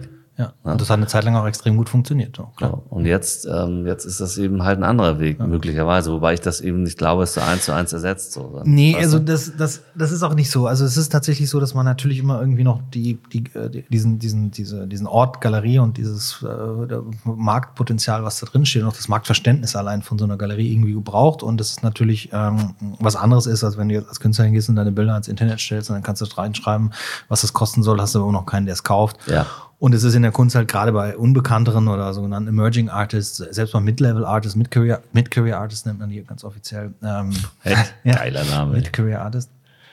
Dass man die, ja, die sind nicht mehr ganz emerging, die sind schon irgendwie da, man kennt sie irgendwie so, aber den nächsten Schritt haben sie noch nicht gemacht und mhm. na gut, das, ne? Ähm, also Dauert ja auch äh, immer Jahr. zweite Liga. Ja. aber ist auch okay, also in der Kunst in der zweiten Liga zu spielen, ist schon sensationell, weil die erste Absolut. Liga, das ja, die gibt's ja, da gibt's ja nur paar tausend Leute oder so, die da mitspielen. Ja. Ähm, also du brauchst heutzutage halt, ist es natürlich immer noch gut, eine, eine, Galerie im Rücken zu haben, die dich auch vermarkten kann und äh, die Ausstellung mit dir machen kann und die noch bereit ist, das Risiko zu gehen. Ich glaube, das Verständnis bei vielen Leuten ist nicht mehr da, äh, also gerade auch bei Künstlern äh, äh, und, äh, und hin und wieder auch bei dem einen oder anderen Kunden nicht mehr da, dass man diese Galerie tatsächlich dafür braucht, weil manchmal klappt es ja auch. Aber für den Aufbau einer Karriere äh, ist das natürlich irgendwie noch relativ wichtig. Das, was aber, wo sich Galerien aber auch geändert haben und das ist das, wo das dann, also wenn man dann weiterhin sagt, wir haben Galerien, die die klassische Galeriearbeit zwar modern weitermachen, aber ähm, aber wir haben ja kaum noch Galerien, die sich um zehn, also von der Größe wie Helium Cowboy kannst du dich realistisch um zehn Künstler pro Jahr kümmern. Du kannst mhm. mal eine Gruppenausstellung machen mit 20 mhm. oder mal so ein Jubiläum feiern, wie wir gemacht haben, mhm. mit 50, aber du kannst nicht mhm. alle zwei Monate eine riesengroße Gruppenausstellung machen. Und du kannst nicht irgendwie 50 Künstler auf deiner Website stehen haben. Mhm. Musst aber heutzutage, weil du auch da ja die Reichweite kriegen willst und je mehr du nach außen ballerst und den Namen nochmal fallen ist. Wir haben hier in Hamburg zum Beispiel, äh, finde ich, also das kann ich am besten beurteilen, das wird in anderen Städten nicht anders sein. Das Problem, dass es so geile Künstler gibt, die man gar nicht so wirklich bei einer Galerie verortet, die aber eigentlich schon lange bei so einer Galerie sind, weil sie irgendwie doch auf allen anderen Hochzeiten dann auch wieder tanzen. Mhm. Die siehst du dann in drei, vier Galerien im gleichen Jahr, mal in einer Gruppenausstellung, äh, mal in einer Triple-Ausstellung und dann siehst du dann wieder eine Einzelausstellung. Man weiß gar nicht mehr, wo die dazugehören. Und das verwässert unseren Markt natürlich auch total, weil ich muss natürlich der Absender sein als Galerie für den Künstler, sonst kommt auch keiner zu mir. Absolut. Ähm, also insofern, das gibt es irgendwie immer noch, aber es gibt natürlich auch da wiederum auch den, ich sag mal, den, die Möglichkeit für Künstler ohne auszukommen, äh, also ohne feste Galerie, weil wenn du da dich gut vermarktest online und wenn du das gut hinbekommst und auch bereit bist, das Spiel zu spielen, du musst halt dieses Spiel mitspielen und das, das kann halt nicht jeder. Ne? Also klar, ich glaube, wenn man wahnsinnig gut aussieht noch und, äh, und irgendwie noch andere Assets hat und dicke Karren und na, so, dann kann man auch mit guten Fotos, auch ohne die Kunst, bekannt werden im Internet und vielleicht darüber was erreichen. Aber das äh, kommt ja seltenst vor. Also musst du irgendwie gucken, dass du da was, was, was Gutes präsentierst. Und dann, und wenn das dann ankommt, dann hast du natürlich die Möglichkeit eventuell, dass du in vielen Galerien ausstellen kannst. So, weil über eine kommt vielleicht die nächste und sowas alles. Das mag natürlich sein. Und dann bindest du dich per se schon mal, das wollte ich eigentlich sagen, bindest du dich sowieso schon mal erstmal nicht an der Galerie. Und dann ist es immer nur so, geil, dass ich bei dir ausstellen kann, Jörg. Äh, aber ich sage jetzt nicht, dass wenn wir jetzt hier drei geile Ausstellungen zusammen machen, dass ich im nächsten Jahr nochmal bei dir ausstelle, weil du sagst, hey, ich habe Kunden und sowas. Und dann heißt es vielleicht, ah, nee, ich stelle jetzt lieber da aus und bei dem aus und so. Also es gibt diese Abgrenzung teilweise auch gar nicht mehr. Ich glaube immer noch, dass die erfolgreichsten Künstler heutzutage immer noch diesen Weg gehen. Also ich arbeite ja viel mit anderen Galerien zusammen, die auf einem guten Niveau sind, die mit guten Künstlern zusammenarbeiten. Und da geht die Anfrage, ob die bei mir ausstellen und ob jemand von mir da ausstellt, geht immer über mich und immer durch die Galerien so. Und Ich finde es auch wichtig, also dass gerade dieser, diesen Job, den du beschreibst, dass, dass, oder die, die, die Kompetenz, die man entwickelt, oder den, den, den Marktplatz, den man bietet, name it, you got it, scheißegal. Ne? Ähm, aber du hast ja auch als, als Galerist eine Aufgabe, ähm, und das finde ich auch wichtig, und das sollte auch so sein, wenn du jetzt, äh, und das unterstelle ich mal den, den allermeisten Galeristen, dass sie selber auch total Bock drauf haben auf das, was sie tun, und dann kompetent sind in dem, was sie tun ähm, dass du natürlich auch ein Gewicht, also dass du Gewicht hast in der Auswahl der Künstler, die du erstens aussuchst zur Ausstellung und zweitens aber auch in der Beratung für deine Kunden, Ja. für die Kollektion oder so. Ne? Klar. Und ähm, das, das, das finde ich total wichtig. Und ich glaube aber trotzdem, wenn dass wenn dieses Modell nicht mehr funktioniert, es werden, es werden sich andere Dinge ergeben, die, die das ersetzen. So. Und es ist eigentlich egal für den Kunst oder für, die, für, den, für den Markt oder für den, für den Künstler, woher der Impuls kommt, Dinge zu tun. Weißt du? Und das, das darf nicht nur in Galerien sein, weil ähm, das ist dann schon auch elitär. Und viele Menschen trauen sich einfach auch gar nicht reinzugehen. Ja, aber das, also ja, das, also das ist der Grund, warum ich damals eine Galerie aufgemacht habe, weil ich das eben nicht mehr wollte. Kein Gatekeeper sein. Die Leute sollten kommen, egal wo sie herkommen, ob sie kaufen oder sowas. Und das hat ja auch gut geklappt. Es war ja auch eher, das war ja eher ein Punkschuppen, diese meine erste Galerie da oben. Das, Da haben wir bis 5 Uhr morgens gesoffen. Der Raum war nachher so dicht genebelt mit Rauch, dass man nicht mehr dann Punkbands unter dieser kleinen Treppe gespielt. Da ging es immer darum, wir wollen die Kunst auch feiern, die wir zeigen und uns ist das eigentlich egal. Und dann habe hab ich natürlich, Gott sei Dank, weil ich dieses auch so diesen bisschen den Business-Hintergrund habe, das natürlich als Business aufgezogen, weil es Ja. mein Business sein sollte. Ja. Das war natürlich ganz wichtig und dass das alles äh, gut geklappt hat, ist es dann auch irgendwie auch irgendwie wunderschön, aber dann brechen Finanzmärkte zusammen, die Leute kaufen an, das Social Media bricht aus, äh, äh, Absolut. ne, so Ja. und dann auf einmal funktioniert das nicht mehr. Ja. Und mal so ganz ketzerisch, das sind mal so Sachen, über die man gar nicht öffentlich redet, so reden will, unbedingt, weil Kunst ja auch mal wohl behütet wird und wie gesagt auch was Elitäres hat. Eigentlich der, manche Leute versuchen Kunst dann zu verkaufen über Ikea und über irgendwelche Kaufhäuser und sowas. Aber das sind Kaufhäuser. Diejenigen, die am besten Kunst vermitteln könnten, verkaufen könnten, dann bist du wieder bei den Werbeagenturen oder sowas, weil es da auch ganz viel um Marketing und Markenbildung geht. Klar. Bau den Künstler zur Marke auf, dann hast du das Produkt, bist du auch los. Darfst natürlich, also eigentlich müsste man eine Galerie zumachen und wir müssten, wir beide müssen uns darüber unterhalten, in, in, in deiner Agentur oder in der nächsten Agentur, die du machst, zu sagen, wir haben jetzt hier nicht nur Social Media, sondern wir haben auch tatsächlich Originalkunst. Ja. Weil wir wissen, wie wir diese Menschen aufbauen, wir wissen, wie wir das vermarkten und dann wollen wir Geile natürlich Idee. auch das. Ja, ja, schon, ja, ne? lass uns das machen. Ich schneide das nachher raus. Damit das, ja. Naja, weil du, also wie kommst du, wie, weil darum geht's ja in der Kunst, dass du dir einen Namen machst oder dass andere Leute dir einen Namen machen, äh, der dann auch ein wichtiger Bestandteil hat, dass dann auch Leute irgendwann hin sagen, ey, ich, da muss ich mal hingehen. Das muss ich mir mal angucken, da muss ich mal kaufen. Das Witzige ist ja, Jörg, dass, äh, ähm, ähm, dass, dass viele Künstler anders sehen. Ja, ich sage ja, das ist so. ne? ja, viele Galeristen sehen das auch anders. Ja. Und, äh, Ja, aber ich weiß, ich weiß nicht, ich weiß nicht, wie, wie weit die Künstler heute sind, aber ähm, ist das wirklich so, dass sie, dass sie Bock drauf haben, als Marke aufgebaut zu werden, irgendwie, dass sie präsenter sind, dass sie durch Talkshows wackeln, weißt du, dass, dass das, sie. das muss ja gar nicht mit der Talkshow sein, aber das ist ja das, was du letztendlich über. Was machst du denn auf Instagram? Ja, klar. Oh. baust aber du deine Marke auf, du baust dich ja auf. Das ist ja die Leute sollen ja, ne, hier deinen Namen und äh, Also guck mal, du bist ja auch ein Hybrid, ne? Du, du kennst dich in Medien aus, du kennst dich im Business aus, du bist ein Künstler, du bist ein Galerist. So, das ist eine besondere Spezies, sag ich mal. ja, So, und befreundliche Formulierung für alt. äh, erfahren. Erfahren, ja, genau. in vielen, äh, mit vielen Wasser gewaschen. Genau. Du weißt doch, Power is nothing without control. Und ähm, ich glaube aus dem Bauch heraus, Ja. dass, das, dass das viele Leute nicht so geil finden, Nee, weil, sie, weil auch. sie immer noch so ein bisschen diesen, ah, Ja. ich bin Künstler. Ja. So, und eigentlich, eigentlich will ich keinen Kommerz. Mhm. Ich habe hab damit immer ein großes Problem gehabt, irgendwie, weil, weil ich, also ich, für mich hat's nicht gegolten, aber ich, ich habe das Gefühl, für viele Leute gilt das immer noch. Künstler, Mhm. weißt du? Und ähm, insofern Ja. weiß ich immer nicht, ob das, ob das so pauschal gilt. Ich glaube, das, das, nein, das kann man überhaupt nicht pauschalisieren und das ist nichts für jeden oder sowas. Aber wenn man auf der Suche danach ist, wie sowas, und ich kenne genug Künstler, auch jüngere Künstler, die, ähm, also bei jüngeren Künstlern rede ich immer auch Künstler, die zehn Jahre jünger sind als ich und dann darunter. Ne? Also die sind auch schon alt, aber oder älter ähm, und erfahrener. Aber äh, da gibt's schon einige drunter, die, die ähm, die damit nicht so große Schwierigkeiten hätten und die, die damit Schwierigkeiten haben, das andere wird's ja, soll es ja irgendwie auch weitergeben, wird's auch weitergeben. Ich sage auch nicht, dass das so kommt und ich sage jetzt auch nicht, dass man es unbedingt machen, äh, machen muss, aber nur von dem, was, was sich so, was so naheliegend ist, was so die Bedürfnisse angeht oder die Verhältnisse, die sich ändern, äh, könnte sowas natürlich immer eine, eine, eine Lösung sein, Absolut. für einen bestimmten, bestimmten Zeitraum. Ähm, ich glaube, dass das Künstler wären, die in unserer elitären, äh, in dem elitären Kunstdenken dann niemals in ein Museum oder in wirklich wichtige Sammlungen schaffen würden. Es sei denn, diese PR- und Marketingagentur und Markenagentur schafft es, äh, da eine Notwendigkeit herzustellen. Und dann klappt es wieder. Was ist denn Banksy anders als eine hervorragend gemanagte Brand? Ja, das ist doch eigentlich, also Banksy ist ja eigentlich keine Einzelperson, das ist ja eine Agentur, die dahinter steckt, die genau das macht. Aber immer noch ernst genommen wird, weil sie eigentlich sagen, eigentlich wollen wir gar kein Geld verdienen. Was haben die denn schon wieder für Kohle gemacht mit dieser, mit diesem Stunt? Das Bild ist jetzt auch noch das doppelte Wert. Da siehst du doch einfach, das kann man im Augenzwinkern sehen, wenn man auf diesen Millionenbeträgen sitzt. Klar. Ne? So. Ah. Äh, wenn du jetzt morgen sagst, Firma Banksy, bitte schmeißt da mal alles Geld, was ihr in den letzten Jahren gemacht habt, schmeißt das alles raus, löst Pest Control auf, weil das sind ja schließlich diejenigen, die entscheiden, was kostet Geld und was, äh, äh, und wie viel kostet das und sowas alles. Also die Firma, die kontrolliert, ob der Banksy autorisiert wird oder nicht, ob es Ah, ein echter okay. ist, ein Original ist. Ah, okay. So, ne? Das ist ja auch, muss ja Die irgendjemand geben sagen. sozusagen den Stempel original. Ohne den Stempel ist das nichts wert. Okay. Die hätten ja zum Beispiel, wenn die wirklich das Geld hätten vernichten wollen, Mhm. bei dieser Aktion mit dem Schredder, oder so, wenn, wenn Banksy wirklich hätte sagen wollen, bam, und jetzt ist es weg, dann hätte man nicht hingehen sollen, am nächsten Tag präsentieren sollen, das Bild heißt jetzt so, Love is in the bin und ist jetzt 2,5 Millionen Pfund wert, Mhm. sondern hätte man eigentlich sagen sollen, jetzt verweigert Pest Control die Auto, es ist kein echter Banksy mehr. Der ist zerstört worden, es ist kein echter mehr, Ah, damit ist okay. er nix wert.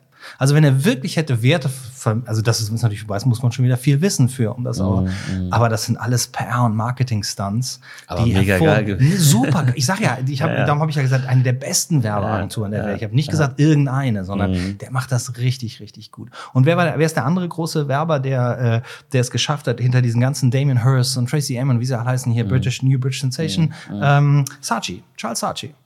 Der hat riesige, Sammlung, ne? riesige Sammlung, aber der hat hier natürlich auch den Wert selber mit gesteigert. Da haben Klar. sich einfach die Buddies zusammengetan, Go Go Gosian Air und noch ein paar andere gute Sammler. Mhm, Und dann macht der New British Sensation und baut auf einmal Künstler auf, die ihm über die, ja, für den Rest seines Lebens und des, der Lebenszeit seiner Kinder und Kindes- und Kindeskinder auf jeden Fall das nötige Einkommen beschert, ne? Ja. Weil er ist dann der Erste, der das kauft. Und Gagosian hat den ganzen Scheiß damals einfach abgekauft, ins Lager gestellt. Echt? Bam. Mhm, krass. So funktioniert, die- das ist ja dieses Ding, ah, wir wollen nicht, dass die Kunst und so Kommerz, aber Kunst in dem oberen Level Ist mega kommerziell. Mega Kommerz. Den Vorteil, den die Künstler da haben, ist, dass sie da nichts mit zu tun haben müssen. Mhm. Die können sich in ihre Isolation äh, zurückziehen, die können zehn Bilder im Jahr machen, komplett abgeschieden und das Ganze scheiße finden. Mhm. Oder eben mitmachen wie ein Damien Hirst oder auch ein Banksy, ne? So.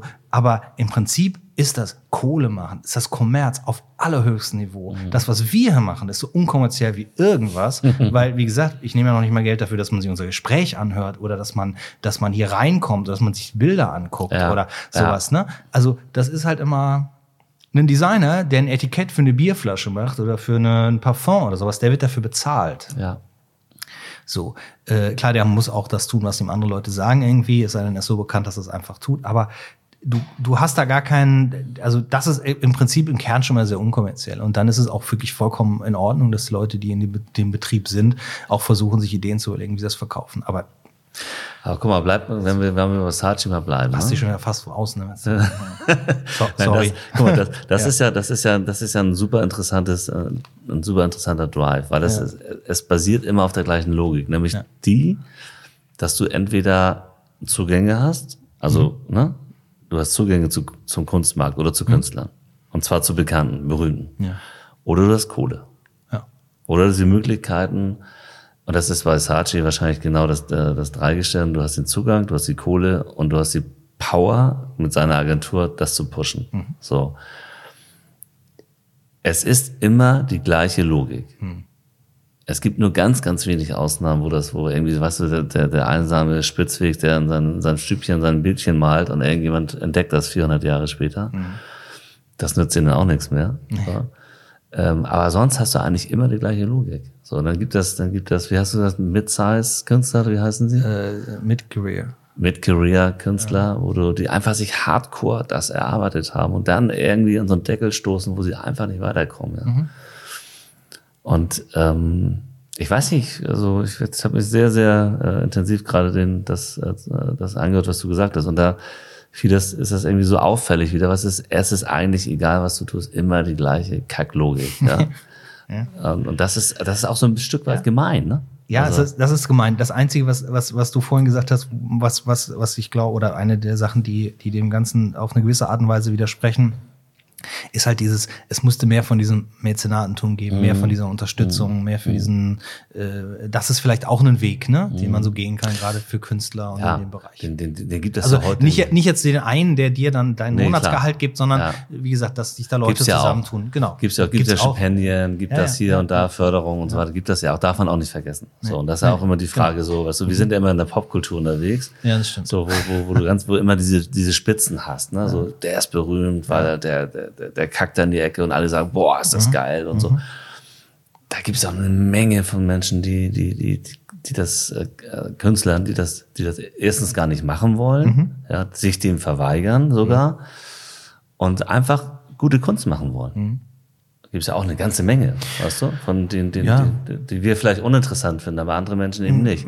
Nee, ich finde die gar nicht uninteressant. Das ist halt aber teilweise natürlich auch so ein Luxus, den man sich dann selber rausnimmt. Ne? Also wie gesagt, entweder du hast die, die, den Markt, der das finanziert, und kannst dich rausnehmen, oder aber du gönnst dir den Luxus selber und sagst, das, da gibt kenne ich genug fantastische Ja. Beispiele. Ja, ja, also Ich weiß noch, also ich habe mal auf dem Kiez das äh, Atelier von Bruno Bruni übernommen, Ja. weißt du, wo du Kaufhauskünstler eigentlich, aber der damals weißer Rolls Royce, irgendwie, weißt du, dicke Hose, Sonne, Zigarren, drei- 30 Zentimeter, wirklich ohne Scheiß. Krass, ne?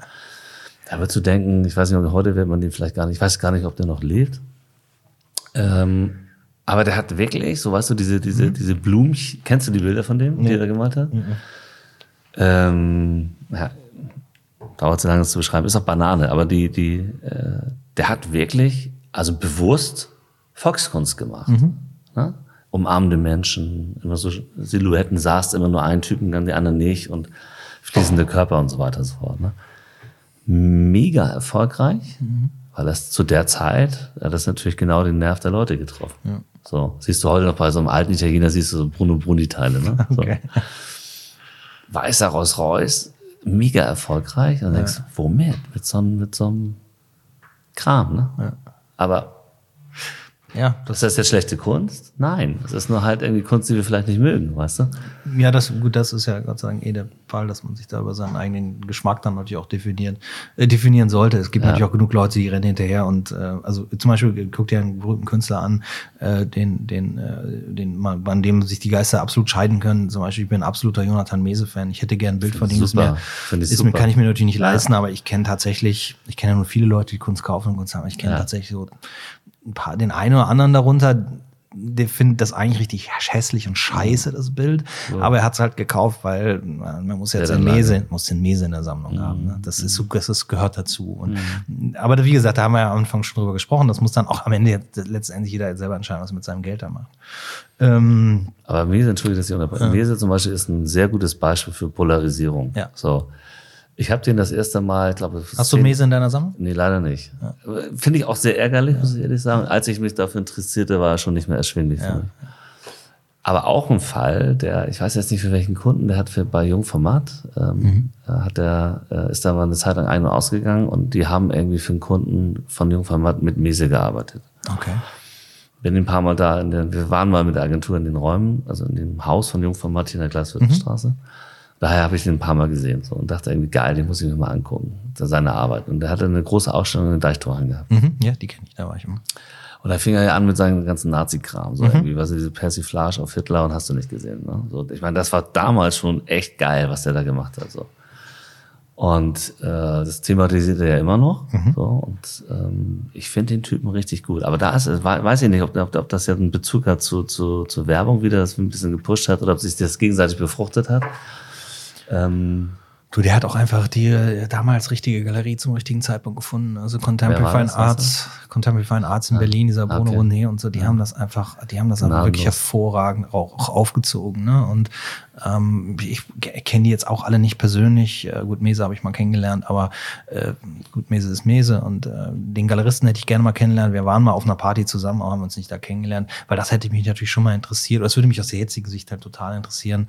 Das war aber auch ein bisschen eine Goldgräberstimmung da. Das kann man die Zeit in der Kunst, auch in der Helium Cowboy damals so sehr erfolgreich wurde und auf diesen Messen gefahren ist, da haben die Leute auch wirklich wahnsinnig viel Kunst gekauft. Das Okay. war irgendwie mh, vielleicht so die Sehnsucht nach der nächsten Blase oder was auch immer. Ähm, auf jeden Fall war genug Geld da, auch noch ne, so durch äh, das, durch was halt auch äh, dann in Kunst investiert wurde. Heutzutage dann fingen die Leute an, weniger Kunst zu kaufen, was anderes. Das verlagert sich halt dann auch immer. Es war auf jeden Fall eine Zeit, in der man Künstler mit weniger Kapital als heute auch wirklich gut aufbauen konnte. Ne? So, also wenn ich überlege, wir sind wie die Jungfrau zum Kind nach Miami gekommen. Das war immer mein Plan und meine Vorstellung, mal auf so einer Messe zu sein. Aber ich habe da erstmal hier in Deutschland an so Art Forum und so, das nicht gleich Miami und dann wirst du irgendwas halt am Klar, Himmel eingeladen, weil dich irgendjemand von Sotheby's vorgeschlagen hat, dem Museums, äh, dem, dem, dem Messedirektor darüber und dann, äh, dann, äh, dann geht es, dann geht es auf einmal los mit dem Business, alle sind ganz begeistert und heute kannst du eine geile Galerie machen und auf eine tolle Messe gehen und verkaufst aber kein Bild mehr. Wahnsinn, ja. So, ne? Und Wahnsinn. also das, das ist eine Zeit, die war, die war auch für so die Meses und sowas alles hervorragend. Ne? Also Wo steht denn der Typ jetzt? Also was, was Preislich, kostet, oder? Ja, was kostet denn? keine Ahnung. 100.000? oder Also ich habe aufgehört, mich, äh, mich um diese Preise zu kümmern, weil da, so, da reicht mir das, was alle lesen können, was in der Zeitung steht oder in, in, im Spiegel mal, wenn mal wieder irgendwie ein Basquiat für 105 Millionen in Besitzer wechselt. Wo Mese liegt, das, das weiß ich nicht. Es gab mal so eine Ausstellung bei, der, war der bei Gagosian? Nee, der war bei Zwirner oder irgendeine Galerien, auf jeden Fall eine dieser Chelsea, New York Supergalerien, wo er ausgestellt hat. Und da gab es so eine schöne, gibt's glaube ich auch noch, kann man vielleicht in der Mediathek nochmal gucken, von Arte. Eine Sendung, Sendung über ihn, wo ähm, wo sie ihn in Deutschland äh, begleiten, wie auch diese Ausstellung da drüben in den USA vorbereitet. Und äh, dann äh, gibt es eine Szene, die ich aus der Doku nicht vergessen werde, weil die so sinnbildlich für diesen Wahnsinn ist, der da, der da vorherrschte. Heute sicherlich nicht anders ist in den Bereichen. Die haben ja noch genug Geld alle. Aber da ist er, da ist die Vernissage. Am zwei Tage vorher kommen die Bilder an. Die haben diesen riesengroßen Galerieraum, die Bilder alle nur mit Samthandschuhen ausgepackt und auf dem Boden stehen. Und dann laufen da schon mal ein paar Leute durch und dann fragen sie die Galeristin und dann sagt die, ja, we're very happy. Ähm, the, the, die, die Bilder von Jonathan Mese sind angekommen. Wir haben äh, jetzt erstmal die Leute eingeladen, sich die anzugucken. Die Ausstellung war da schon ausverkauft, ne? Wir haben die Leute eingeladen, von denen wir glauben, dass sie ein Mese verdient haben. Oh Gott. We invited the people who we believe deserve to own a Jonathan Miese. Also ich als Galerist glaube, du, Pedro Anaka, hast dieses Bild verdient und in dem Moment, wo ich dich anrufe, setzt du dich das sofort in deine Karre und rast her oder sagst schon mal, ich nehm's, ungesehen. Wahnsinn. Weißt du so? Und das ist natürlich wunderbar, Das ist unrealistisch. aber- hot. ja, das ist, und das passiert auch in der Kunst. Ja, ja, ne? Wahnsinn. So, also, Ja. ähm, und darum weiß ich, das sind so Dinge, da höre ich dann auf, das ist mir auch egal, ob das jetzt 50.000 oder 500.000 Ja, kostet. ja, ich glaube, das erste Mal wieder, dass ich weiß, also vielleicht ist es auch gar nicht mehr so hot, das kann ja auch sein. Vielleicht ist es auch gerade so ein bisschen, das hat ja auch immer, das ist, also der Begriff Hot Air, heiße Luft, der ist in der Kunst ja nun auch, also, ne, wie in Ja, vielen anderen Bereichen klar. wirklich echt Ja, ganz groß. Und, ja. und du hast schon recht, so vielleicht ist die Musik da ein bisschen, also nicht alles, was heutzutage kommt, aber ähm, da gibt's Künstler mit, ach nee, weiß ich auch nicht, ich glaube, das kann man auch nicht vergleichen. Naja, wer weiß. Also wenn es so einfach wäre, das zu vergleichen mit der Musik, dann würden wir uns ja auch überlegen, wie wir unsere Kunst streamen, aber vielleicht das Podcast. Ja, vielleicht ist das nicht das heiße Ding, aber kann ja, kann ja sein. Wäre wär geil, weil das ein Ja, schönes so. Format ist.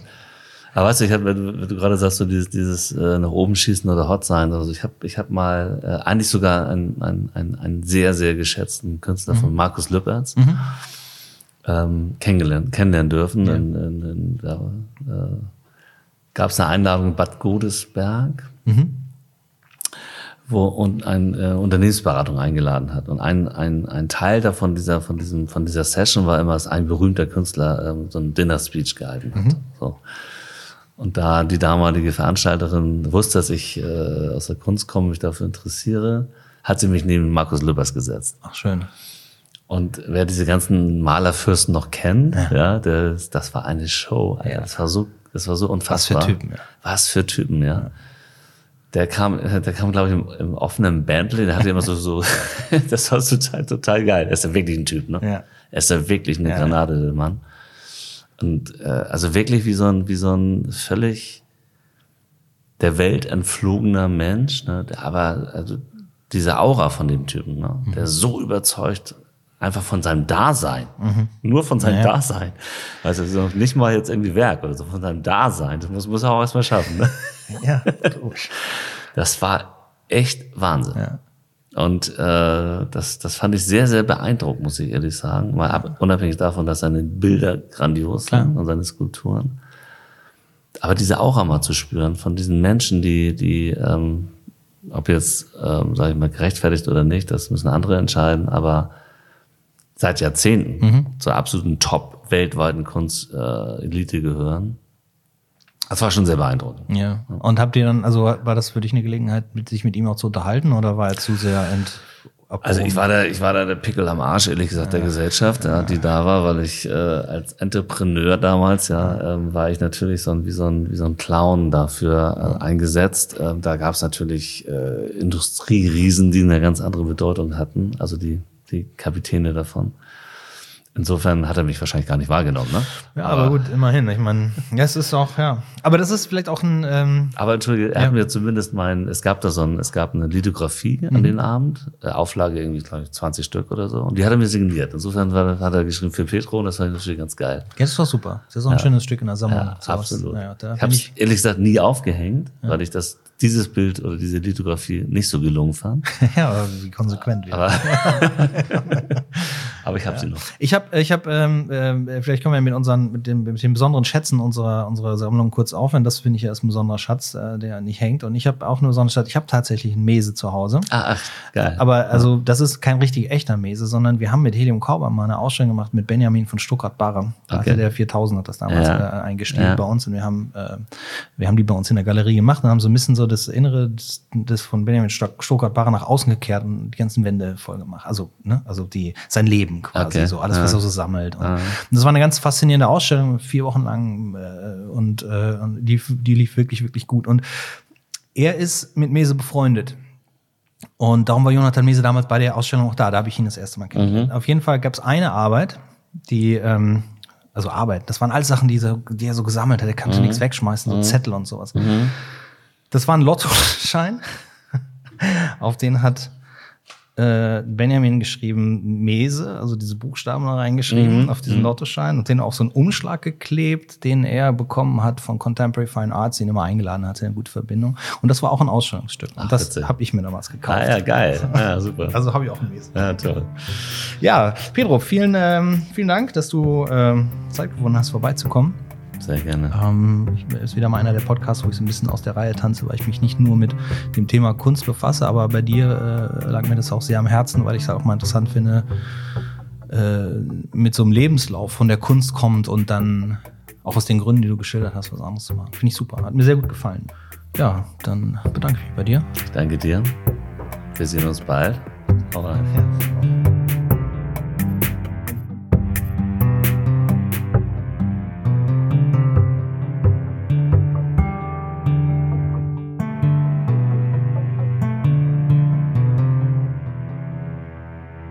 Talk. Helium Talk.